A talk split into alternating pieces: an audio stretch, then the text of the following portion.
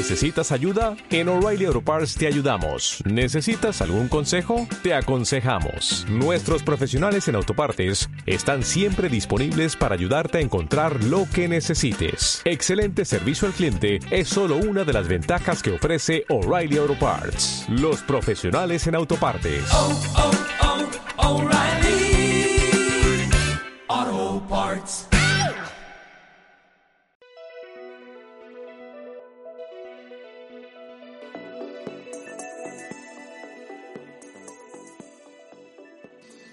Vida para todos. Hoy estoy con una amiga que quiero muchísimo, que se llama Gaby Cruz, y vamos a hablar sobre un testimonio de resiliencia. Una palabra muy usada, o tal vez últimamente la hemos escuchado mucho, pero no es lo mismo leer conceptos que ver la resiliencia en alguien tan de cerca. Y lo que pasa es que a veces la vida nos pone a prueba nos plantea situaciones que superan nuestras capacidades. Por ejemplo, una enfermedad, como es el caso de Gaby, que la vamos a escuchar, puede ser una ruptura de pareja, muy particularmente muy dolorosa, o puede ser la muerte de un ser querido, el fracaso de un sueño que hemos anhelado por mucho tiempo, problemas económicos, o bueno, también una pandemia, por ejemplo. Y existen diferentes circunstancias que nos pueden llevar al límite y hacer que nos cuestionemos si tenemos la fuerza y la voluntad necesaria para continuar hacia adelante. Y bueno, en este punto tenemos dos opciones. O nos dejamos caer, nos dejamos vencer y nos sentimos que hemos fracasado, o la siguiente opción puede ser sobreponernos y salir fortalecidos, apostar por la resiliencia. Seguramente las personas resilientes no solo son capaces de sobreponerse a las adversidades que les toca vivir, sino que van un paso allá, o sea, un paso más adelante. Y utilizan estas situaciones para crecer y para desarrollar al máximo su potencial. Incluso creo que ni siquiera saben que tienen ese potencial o conocemos que tenemos ese potencial hasta que nos vemos tal vez en una situación que saca lo mejor de nosotros o que nos hace dar lo mejor de nosotros. Entonces Gaby nos va a contar cómo llega a su vida la noticia de que tiene una enfermedad eh, que nadie ni siquiera la quiere pronunciar, ni cerca, ¿verdad? Ella nos va a compartir su testimonio de cómo llega esto a su vida y qué pasa con ella en ese tiempo de dificultad. A ver, Gaby, bienvenida. Gracias, Dulce, gracias por este espacio, por permitirme pues venir a contar y testificar eh, un poquito de lo mucho que Dios ha hecho en mi vida. Y es que esta historia empieza porque en muchas ocasiones creo que damos las cosas por sentado. Y yo pues estaba en una etapa de mi vida en donde ya había dado muchas cosas por sentado porque pues desde muy joven conocí al Señor, me empecé a congregar en un grupo de oración, en una comunidad católica y pues en medio de las batallas que uno puede ir teniendo, pues fui perseverando en los caminos del Señor, fui fortaleciendo mi fe, fui creciendo, eh, me congregué en esa comunidad en donde pues sirvo al Señor y como que me fui sintiendo de alguna manera con derecho a, recibir las cosas buenas de Dios, a recibir sus bondades por estar en sus caminos, por servirlo, sin olvidar, eh, olvidándome de que pues, lo que yo recibía de Él era por gracia, era por misericordia y amor de Él. Muy bien. Bueno, ¿y cómo pasa esto? ¿Cómo te enteras que tenés cáncer? Bueno, sí. Em, hace seis años yo fui diagnosticada con cáncer de ovario. No era algo que yo venía a venir o que esperaba. Eh, pues todo empezó con un quiste que tenía en, en uno de los ovarios que requería de una operación. Así que muy confiadamente fui a esa operación sin imaginar que al regresar a mi casa yo ya iba a venir incluso con una quimioterapia en mi cuerpo. Así que pues entré a esa operación eh, para quitarme el quiste. Cuando los doctores lo estudian, eh, determinan que era un tumor maligno y canceroso. Así que a los 30 años fui diagnosticada con cáncer de, ovario, recibí esa noticia, la verdad que como un balde de, de agua fría. No entendía en ese momento lo que estaba pasando, pero, pero tampoco decidí cuestionar a Dios o preguntarle en ese momento por qué. Sabía que era una, algo de lo que yo no iba a recibir respuesta. Así que pues asumí la noticia creo que de alguna manera como con resignación, ¿verdad? Diciendo, bueno, esto está pasando, esto es lo que me toca vivir en este momento y vamos a darle. A mí me llama la atención esto que tú decís porque eso, ¿verdad? No cuestiona a Dios, pero no le quiero hablar, ¿verdad? Cuando nosotros pasamos por momentos de prueba, por dificultad, eh, es muy frecuente que nos peleemos con Dios o que cuestionemos, ¿verdad? Y, y tú pues de alguna manera lo haces como un mecanismo de defensa, no sé, pienso, decir, no te voy a hablar, no, pero no te voy a preguntar, ¿verdad? Como que pones ahí pausa con Dios. Así, así lo viviste. Sí, así lo, así lo viví, justo como tú decís. Fue, ese fue mi mecanismo de defensa.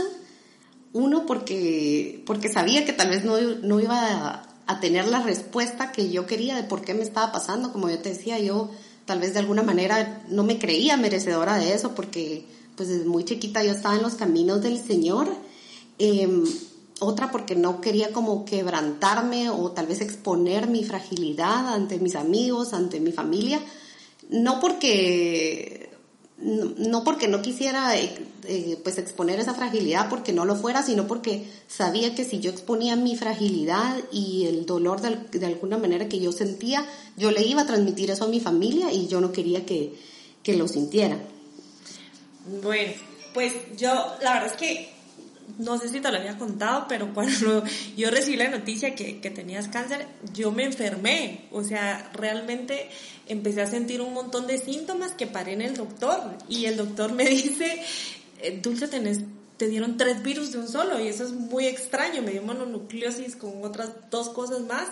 Pero realmente, eh, o sea, me afectó, ¿verdad? Porque como tú decís, eh, a veces uno, o sea, no se explica, decís, bueno, llevas una vida de esta manera, pero a cualquiera nos puede tocar, ¿verdad? Y, nadie está preparado para algo así. Entonces, sí, mm, es, es muy fuerte, realmente, pero me gustaría que nos compartieras cómo enfrentas este diagnóstico. O sea, ¿qué pasa después de que te dicen, Gaby, tenés cáncer? Bueno, eh, fueron muchos cambios en poco tiempo. La verdad es que pasé de ser una persona muy activa, tener pues eh, una, pues una rutina de salir de mi casa temprano, trabajar, hacer diferentes actividades y a volver de noche, a ser una persona que me encontraba convaleciente porque pues aparte estaba recién operada. Eh, eso de estar en casa era algo que a mí no me agradaba. Eh, me tuve que pues quedar en reposo, despojarme momentáneamente de mi trabajo, de mis actividades, de mi independencia, que siempre es una de las cosas que más me, me gusta de mí misma, de mis fuerzas eh, y pues también de cosas físicas como por ejemplo lo era eh, el pelo, que si bien pues tal vez son cosas eh, materiales, físicas, creo que pues, para uno de mujer al final pues cuesta desapegarnos, ¿verdad? Entonces realmente en conclusión era despojarme de mí misma pero eso hoy me lleva a darme cuenta que también yo vivía una vida muy ensimismada.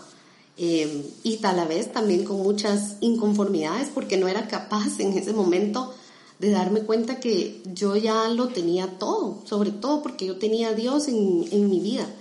Pero para tener que darme cuenta de esto y poder valorarlo, pues necesité ser despojada de todas estas cosas que te comento para llenarme nuevamente de Dios, de su presencia, de su plenitud, de su amor, de su fortaleza, de su fe que yo ya no tenía, de esa alegría, de esa esperanza, porque yo vivía pensando de que pues me hacían falta muchas cosas para llenar la felicidad que yo esperaba tener. Así que pues empecé en mi proceso no solo con muchos cambios, pero también con muchos temores, había mucha incertidumbre. Eh, traté de ser fuerte para que mi familia no sufriera tanto y pues con esa lejanía y distancia que, que yo puse entre, entre yo y el Señor, a pesar de esa barrera que yo puse, el Señor siempre estuvo ahí, en esos momentos difíciles, en momentos de desesperanzas, incluso donde yo no tenía fuerzas, no sabía tal vez cómo, cómo reaccionar o qué hacer, pues el Señor estuvo ahí a través de ángeles que puso en mi camino, la verdad es que tuve siempre de mi lado mi familia espiritual, que eran amigos de mi grupo oración y de la comunidad que me levantaron en oración y que Dios se mostraba por medio de ellos, amigas que pues de verdad que yo las considero hermanas, a mí El Señor no me dio hermanas de, de sangre, pero sí me las dio de corazón. Y pues hubieron muchos momentos especiales en donde Dios se mostró a través de, a través de ellas. Y, y, de verdad que son momentos en donde tal vez ya pasaron seis años, gracias a Dios, pero yo los sigo guardando en mi corazón.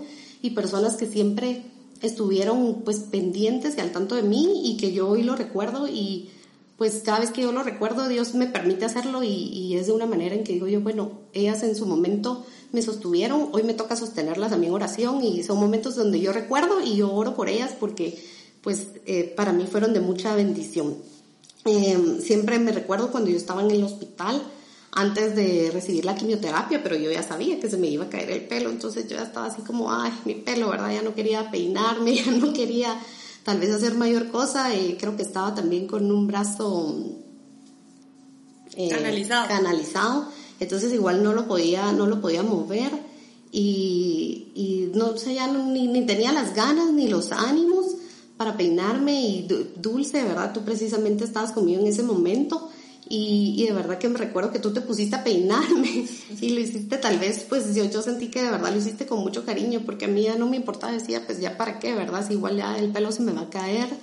Em, o cuando estaba en el hospital, para, eh, pues era bien difícil que les permitieran el ingreso a personas que no fueran familiares y mis amigas, pues ellas pasaron de ser maestras, doctoras, enfermeras, se disfrazaban para que las pudieran dejar entrar y poder verme y, y pues tal vez no, no llegaban a estar tanto tiempo conmigo porque en el hospital no las dejaba, pero eran minutos y momentos en donde, en donde me llevaban de su luz, de su alegría y sobre todo de su fuerza, que era lo que yo necesitaba. Entonces, para mí eso sí significaba mucho. Eh, incluso pues ya después de que yo salí del hospital y cuando yo estaba en casa, yo vivo lejos y pues ellas, o sea, por lo menos una vez al mes, y, digo por lo menos porque tampoco no me recuerdo, pero sí muchas veces de verdad se ponían de acuerdo, ellas hacían peregrinaje hacia mi casa, pasando, teniendo que pasar un par de horas eh, en el tráfico para llegar a verme, pero siempre estaban pendientes de mí. Eh, pues, me llevaban turbantes, se los probaban conmigo. Eh, cuando pues ya decidí, ya se me estaba cayendo mi pelo, cuando decidí que tenía que raparme, eh, una amiga de la universidad fue la que me, acompañó. Eh, otra amiga al salir de, ese momento que me rapé me estaba esperando fuera con rosas. Eh, entonces, de verdad que siempre fueron muchas muestras de, cariño y de amor y yo pues en esos momentos todavía estaba así como que no quería hablarle al Señor, pero Él se manifestaba a través de, estas personas. De verdad que pues hoy solo lo, recuerdo con mucho agradecimiento y, eso es lo que puedo decir. Gracias. Qué bonito, la verdad, qué importante es lo que tú mencionas, el valor de la familia, el valor de los amigos, la lección tan fuerte de decir necesito a los demás, porque uno en el día a día, eh, como tú mencionas, en la independencia, uno de verdad que va cayendo en una autosuficiencia que pensás que no, no necesitas de los demás. Que la gente no necesita de uno también, ¿verdad? El tener esa sensibilidad, ¿verdad, Gaby, que tuvieron contigo de decir, alguien necesita de mí. O sea, creo que ambos, ambas situaciones son muy importantes en las lecciones de vida que, que ahorita estamos recapacitando.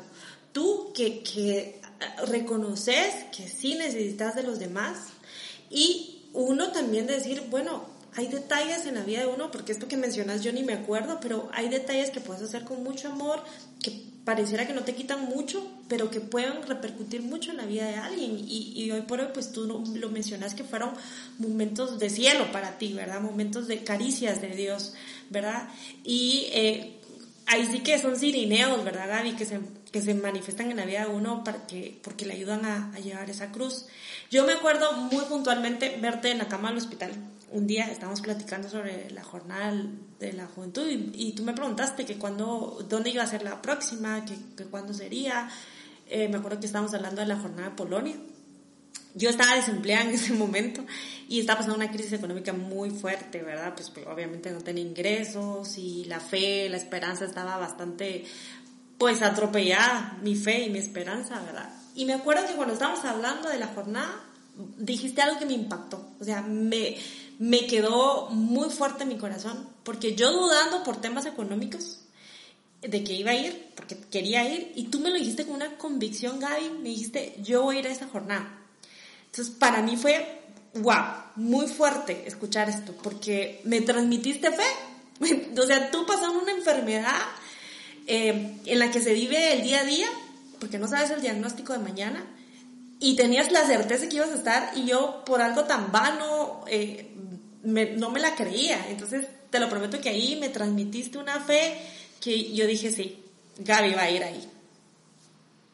Bueno, sí, la verdad es que a pesar de, de, esa, de esa lejanía que yo, no lejanía, pero de eso que yo pues no quería como que platicar con Dios en esos momentos de, de mi vida, pues y entre todos los gestos de amor que recibí, hubo uno muy especial, hubo alguien que tuvo bien llevarme al Santísimo a mi casa. Yo estaba convaleciente, yo no podía salir a misa, entonces alguien llevó al Santísimo a mi casa eh, y a pesar de que yo no quería hablar con Dios, miren cómo es Él, cómo Él es de lindo, porque Él me fue a buscar a mí, a mi propia casa.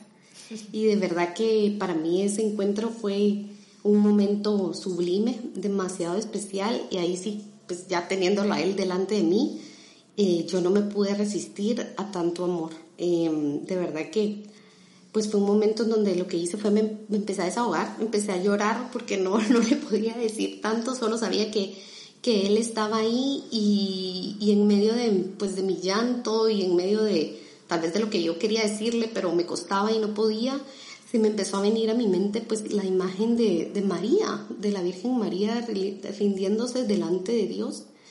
Y pues me estaba dando cuenta que, que Dios me estaba a mí permitiendo en ese momento ver esa, escena porque era como que lo que quería de mí y, y no porque tal vez él me lo estaba pidiendo, pero en ese momento eso fue lo que yo sentí decirle al Señor eh, de mi corazón, ¿verdad? Yo le dije, Señor, aquí estoy, ¿verdad? Y así como te dijo María, he aquí la esclava, tu esclava, hagas en mí según tu palabra. Dije, oh, Señor, que se haga tu voluntad. Y así fue mi reencuentro con el Señor, aceptando su voluntad, aceptando que tenía una enfermedad y aceptando el cáncer como parte de mi vida. Em, siempre yo pues cuando yo hablo de mi testimonio siempre menciono este momento, no solo por lo especial que es y lo importante que fue para mí, pero de verdad que esta, esto que sucedió, este encuentro que yo tuve con el Santísimo y con Jesús vivo, fue un momento detonante en mi proceso de enfermedad. A partir de esto, todo pues empezó a fluir de una mejor manera. La verdad es que siempre el Señor estuvo presente, había mencionado, ¿verdad? Cómo Él se mostró a través de, pues, de mis amigas, a través de la gente de la, de la comunidad, de mi familia. Pero, pero a partir de esto, de verdad que pues las cosas empezaron a dar de una mejor manera, mi tratamiento, mi actitud cambió, mi fe se fue fortaleciendo eh, y por ende pues mi cuerpo también empezó a asimilar de una mejor manera eh, el tratamiento que yo estaba recibiendo, la gente me veía en la calle y sabía que yo tenía cáncer porque yo no tenía pelo, pero yo me sentía bien, yo me sentía pues activa, quería hacer muchas cosas, pues obviamente no podía hacerlas porque estaba en, un tratamiento y también tenía que cuidarme. Yo me ponía en la quimioterapia, pasaba unos tres días en cama y, ya después yo me sentía bastante bien y, y, los mismos doctores a veces decían que no, pues a veces no se explicaban que, que, los, que los efectos duraran tan poco tiempo, pero realmente pues era lo que Dios estaba haciendo mm, en mi vida. Em, Dios, ahora me doy cuenta que Él acomodó muchas cosas antes de que esto pasara. Una de estas cosas fue el tema laboral, mi trabajo. Eh, pues sí había pasado yo por una crisis laboral previo a mi enfermedad y justo antes de enfermarme Dios me abrió la oportunidad de un trabajo que yo estaba esperando por mucho tiempo. Y casi que al mes de haber iniciado este trabajo yo me enfermo y era algo que yo había esperado tanto, pero de verdad que cuando Dios está con uno y cuando Dios te da algo y es para ti, pues sea una enfermedad terminal o sea lo que sea, pues esas cosas eh, van a seguir, ¿verdad? Y así fue. La verdad es que también recibí todo el apoyo por parte de mi trabajo, un trabajo en una empresa en donde a mí no me conocían, solo tenía un mes de estar y me dieron el apoyo para tener mi tiempo de recibir mi tratamiento, de recuperarme y de volver a los siete meses. De verdad que creo que, pues, no sé si pasan todas las empresas, pero yo sé que Dios tuvo mucho que ver ahí en mi vida. Entonces, es otro de los milagros que hoy puedo mencionar. La sí, que impactante, ¿verdad? Y yo recuerdo eso mucho, ¿verdad? Cuánto anhelabas vos ese trabajo incluso el seguro, ¿verdad? El, el, el, gozar de los beneficios del seguro. O sea, cómo Dios de verdad acomoda las cosas. Por ahí dicen que Dios escribe recto en renglones torcidos, ¿verdad? Y a pesar que, que esto es algo tan duro, Él ya tenía incluso los recursos de cómo apoyarte para que tú llevaras esto, ¿verdad? Y mm, lo que tú decís me, me, me, me queda mucho, ¿verdad? El, el aceptar, bueno, esto es lo que me está pasando y dejo fluir, ¿verdad? Claro, no es algo bonito, pero lo acepto y eso cambia, cambia, ¿verdad? Hay situaciones en nuestra vida, Gaby, como una enfermedad y como lo mencionábamos al principio, que no dependen de nosotros, que nos sobrepasan, pero como tú decís, ¿con qué actitud yo lo vivo, ¿verdad? ¿Con qué actitud eh, yo enfrento lo que viene, ¿verdad? Por eso hablamos tanto eh, y se me viene a la mente mucho el concepto de resiliencia cuando, hablamos, cuando, cuando presentas tu testimonio, porque eso, ¿verdad? Eh, yo incluso me acuerdo que mm, te acompañé una vez a un consultorio y te vi tan, tan en tu rollo, o sea, tan yo lleno mi papelería, eh, incluso tú me fuiste a traer, tú me fuiste a dejar en vez de yo llevarte, ¿verdad? Tú tan, tan, eso, me voy a poner en esto, ¿qué es lo que me toca hacer a mí y, y, el resto le toca hacer a Dios. O sea, no te sentaste, al menos en ese momento yo te vi que no te sentaste a decir, bueno, aquí esto es lo último, sino que hiciste lo que estaba en tus manos, ¿verdad? Ahora es la hora, o sea, trabajaste lo que podías hacer tú y le dejaste el resto a Dios. Y, y también eso es, esa es una, una lección que, que, nos, nos diste a los que estábamos alrededor tuyo, ¿verdad? Entonces me imagino que, como tú decís, ¿verdad? Mucha gente te decía que qué fuerte, que qué valiente, pero hoy entiendo que esa fuerza venía también de manera sobrenatural, ¿verdad? Sí, eso me decía la gente que me miraba en la calle, ¿verdad? Que, que, que admiraba mi fortaleza, que yo era valiente, yo solo pensaba dentro de mí, no, nada que ver, de verdad que yo, yo siempre he sido muy temerosa, he sido muy miedosa, como muy cautelosa. Eh, la verdad es que pues cualquier fortaleza o valentía que yo hubiera podido mostrar, realmente era Dios quien estaba obrando en mí, era Él quien me daba esa fortaleza que no solo me la dio a mí, también se la, se la dio a mi familia. Em, aparte de las bendiciones que ya comenté, tuve también la bendición de tener el acompañamiento de un sacerdote que fue pues de muchísima bendición, que en un momento antes de, de una segunda operación que yo necesitaba, él me dio la unción de enfermos y ese día yo recibí tres sacramentos. En un mismo día yo me confesé, recibí la comunión y él me dio la unción de enfermos y de verdad, Dulce, que para mí es uno de los momentos que puedo decir que han sido los días más felices de, mi vida por, por ilógico que suene, pero de verdad que yo ese día sentía, sentía una gran alegría en mi corazón, sentía una gran paz. Yo ese día salí, sentía que estaba caminando sobre nubes y, y fue como justo unos dos días, no sé, un día antes de la operación que yo iba a tener y de verdad que me, me fortaleció tanto esos, esos sacramentos que, justo cuando yo entré a esa operación, de verdad que mi corazón tenía tanto la certeza de que, de que ya era yo, era la fase final de, de mi proceso. A mí, eh, mi doctora me había dicho que si en esta segunda operación aún encontraban células cancerígenas en, en mi cuerpo, pues yo tenía que seguir con el tratamiento, tenía que seguir con quimioterapias, pero mi corazón estaba tan fortalecido que yo sabía que yo iba por la victoria. Y de verdad que pues hoy puedo decir que para la gloria de Dios, así fue. Con esa operación, pues yo termino mi proceso y a partir de eso eh, me ponen en remisión, prácticamente pues me ponen de alta, termino mi tratamiento. Esto fue ya hace seis años, puedo decir que ya soy sobreviviente de cáncer porque ya pasaron cinco años y pues todo esto se lo debo al Señor. Qué buenísimo.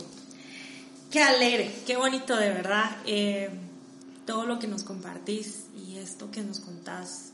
Eh, pues el factor Dios en tu vida, el factor fe, este tema de los sacramentos, ¿verdad? Em, ¿Y qué pasa por tu mente cuando te dicen ya no tenés cáncer? O sos sobreviviente, o estás de alta, no sé, lo que te hayan dicho. ¿Qué pasa por tu mente, Gaby?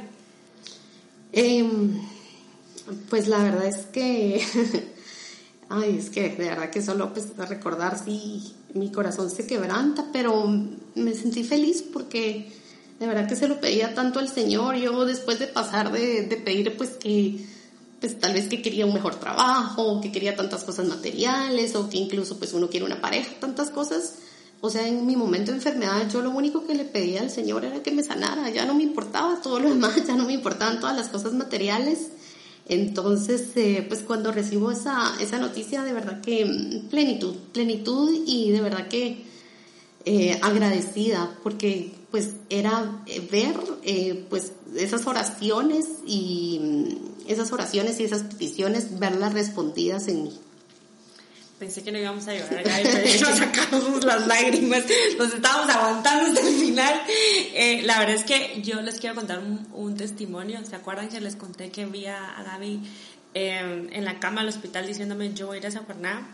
Y tengo tan presente una escena que estábamos en Polonia, porque finalmente nos fuimos a la jornada y estábamos en Polonia y mm, hubo un momento en que había música y, y Gaby estaba como en un escenario bailando solita, pero estaba disfrutándose el momento y me acuerdo que con otra amiga, con la comadre que le decimos nosotros, nos volteamos a ver y solo nos dijimos, mira Gaby, y la vimos feliz, parada ahí disfrutando de, ese momento y viviendo la jornada que dijo que iba a ir y nos abrazamos de la felicidad de ver de verdad cómo Dios eh, la tenía allí y luego creo que nos fuimos a hablar con ella seguramente, pero fue un momento muy bonito, de verdad. Y, mm, y bueno, no sé, ¿cómo es Gaby después del cáncer? Eh, bueno, definitivamente hay una Gaby después del cáncer, una Gaby diferente, creo que en su momento tal vez yo no lo podía ver, pero hoy te puedo decir con toda certeza de que doy gracias, doy gracias por el proceso que atravesé, doy gracias por esa enfermedad que mm, hoy me pues hace ser una persona más fortalecida, con más fe. Realmente pues me doy cuenta que, que el poder de la oración eh, pues es increíble, lo pude vivir. Eh, pude vivir también el poder de, del Señor a través de la sanidad en mi cuerpo, pues definitivamente eh, gracias a Dios por la, por la ciencia y por la medicina, pero yo sé que Dios también actuó en mi cuerpo y más de lo que lo hizo en mi cuerpo, Dios obró en mi corazón. Definitivamente cambió mi perspectiva de vida. Eh, creo que he pasado de ser una persona pues demasiado a veces estructurada, muy tratando de ser muy disciplinada, muy organizada, eh, complicada, a tratar de buscar más la sencillez, a tratar de ser más relajada, a disfrutar más del día a día, a vivir sin tantos afanes, sin tantas banalidades, a encontrar mi plenitud en el Señor y pues se ve muy bonito esto, pero hoy por hoy pues sigue siendo mi reto porque no te puedo negar que hay momentos en donde aún yo a veces pues me pasan situaciones y me siento triste o me siento frustrada, a veces me siento vacía, desesperada pero ahí sí que basta con recordar lo que Dios ha hecho en mi vida, sobre todo lo que hizo conmigo a través del Señor y digo, no, o sea, Dios a mí Dios ya, ya me dio una segunda oportunidad de vida, así que cuando yo recuerdo ese proceso de, de cáncer, como que me vuelve a mi mente la fortaleza y la fe y, y, a recordar todo lo bueno que yo recibí y digo, pues el Señor estuvo conmigo en momentos difíciles, ¿por qué no los va a estar ahora? Tal vez con problemas que no son ni, ni tan complicados, así que siempre le digo, bueno Señor, que sea tu voluntad, ¿verdad? Allá vamos. Em, hay una cita específicamente que me acompañó en, en, mi proceso, que es Isaías 55, del 9 al 10, pues no se las voy a leer porque es un poquito larga, pero se las dejo de tarea. Pero resumen que pues los planes de Dios son mejores que los nuestros y aunque nosotros no lo entendamos, pues yo confío plenamente en eso, ¿verdad? Bueno, entonces queda de tarea. Quien esté escuchando esto, al final tiene que agarrar la Biblia y leerlo, ¿verdad? ¡Ah, qué bonito, Gaby! De verdad que creo que es muy inspirador. Em, bueno, yo que tuve la oportunidad de aprender muchas lecciones a través tuyo en ese caminar y hoy por hoy, pues hablando de esto, las sigo aprendiendo y también las sigo refrescando. Quisiera que para terminar, Gaby, nos aconsejes a quienes podríamos estar pasando pues tal vez una enfermedad en nuestro cuerpo en un familiar, por ejemplo, o una crisis de duelo, o a lo mejor alguien que está peleado con Dios, ¿verdad? Por una circunstancia difícil. No sé, alguien que haya perdido la esperanza a causa de tanta dificultad. Seguramente no estamos viviendo momentos fáciles con esta pandemia, ¿verdad? Y, y, todos en algún momento de la vida mm, como que vivimos en un momento crucial, ¿verdad? Un momento que, que nos hace hacer pausa y, y no todos eh, a lo mejor tenemos muchas fuerzas para seguir. No sé, ¿qué, no, qué nos aconsejas después de toda esta vivencia, Gaby? Bueno, pues eh, que busquemos a Dios, que busquemos a Dios porque en Él lo encontramos todo y sea lo que sea que tú estés atravesando, pues Dios tiene las respuestas y sobre todo tiene el amor que tú necesitas para sentirte lleno, para sentirte pleno, tiene la fortaleza si te sientes débil, tiene el gozo cuando uno ya no siente ese gozo y pues buscarlo y de verdad pues entregar todo tu corazón a Él y aceptar su voluntad, porque su voluntad siempre es mejor que la de nosotros. Y pues sean momentos malos, momentos buenos, yo creo que hay que vivirlos de la mano del Señor, porque Él es quien nos ayuda y quien va allanando nuestro camino.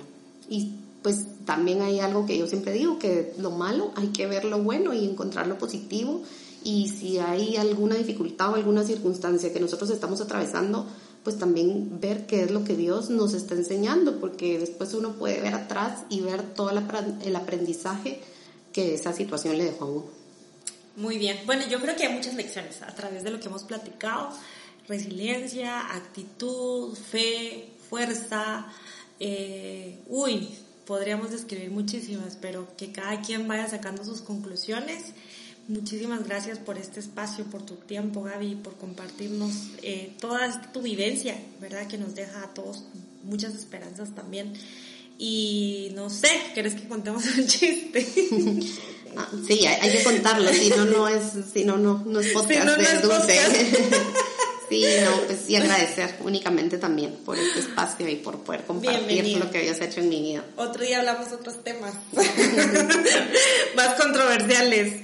Bueno, a ver, pues estaba en el barco, ¿verdad? Estaban una, una tripulación y le grita, ¿verdad? Capitán, capitán, están a punto de atacarnos 40 carabelas. Y le pregunta al capitán, ¿una flota? No, flotan todas. y el último que te va dos por uno, imagínate. Estamos de gala aquí en el podcast. Dice, eh, Jaimito, ¿qué harías si, te estuvieras ahogando en el mar? ¿No sabes qué haría? No, no, no, Pues llorar mucho para desahogarse. Un fuerte abrazo, buena vida para todos y a enfrentar las cosas como vengan, confiados de que Dios no nos deja y pues que hay que tener una buena actitud ante la vida, que se vive solo una vez y hay que vivir la vida. Un abrazo, gracias Gaby, adiós.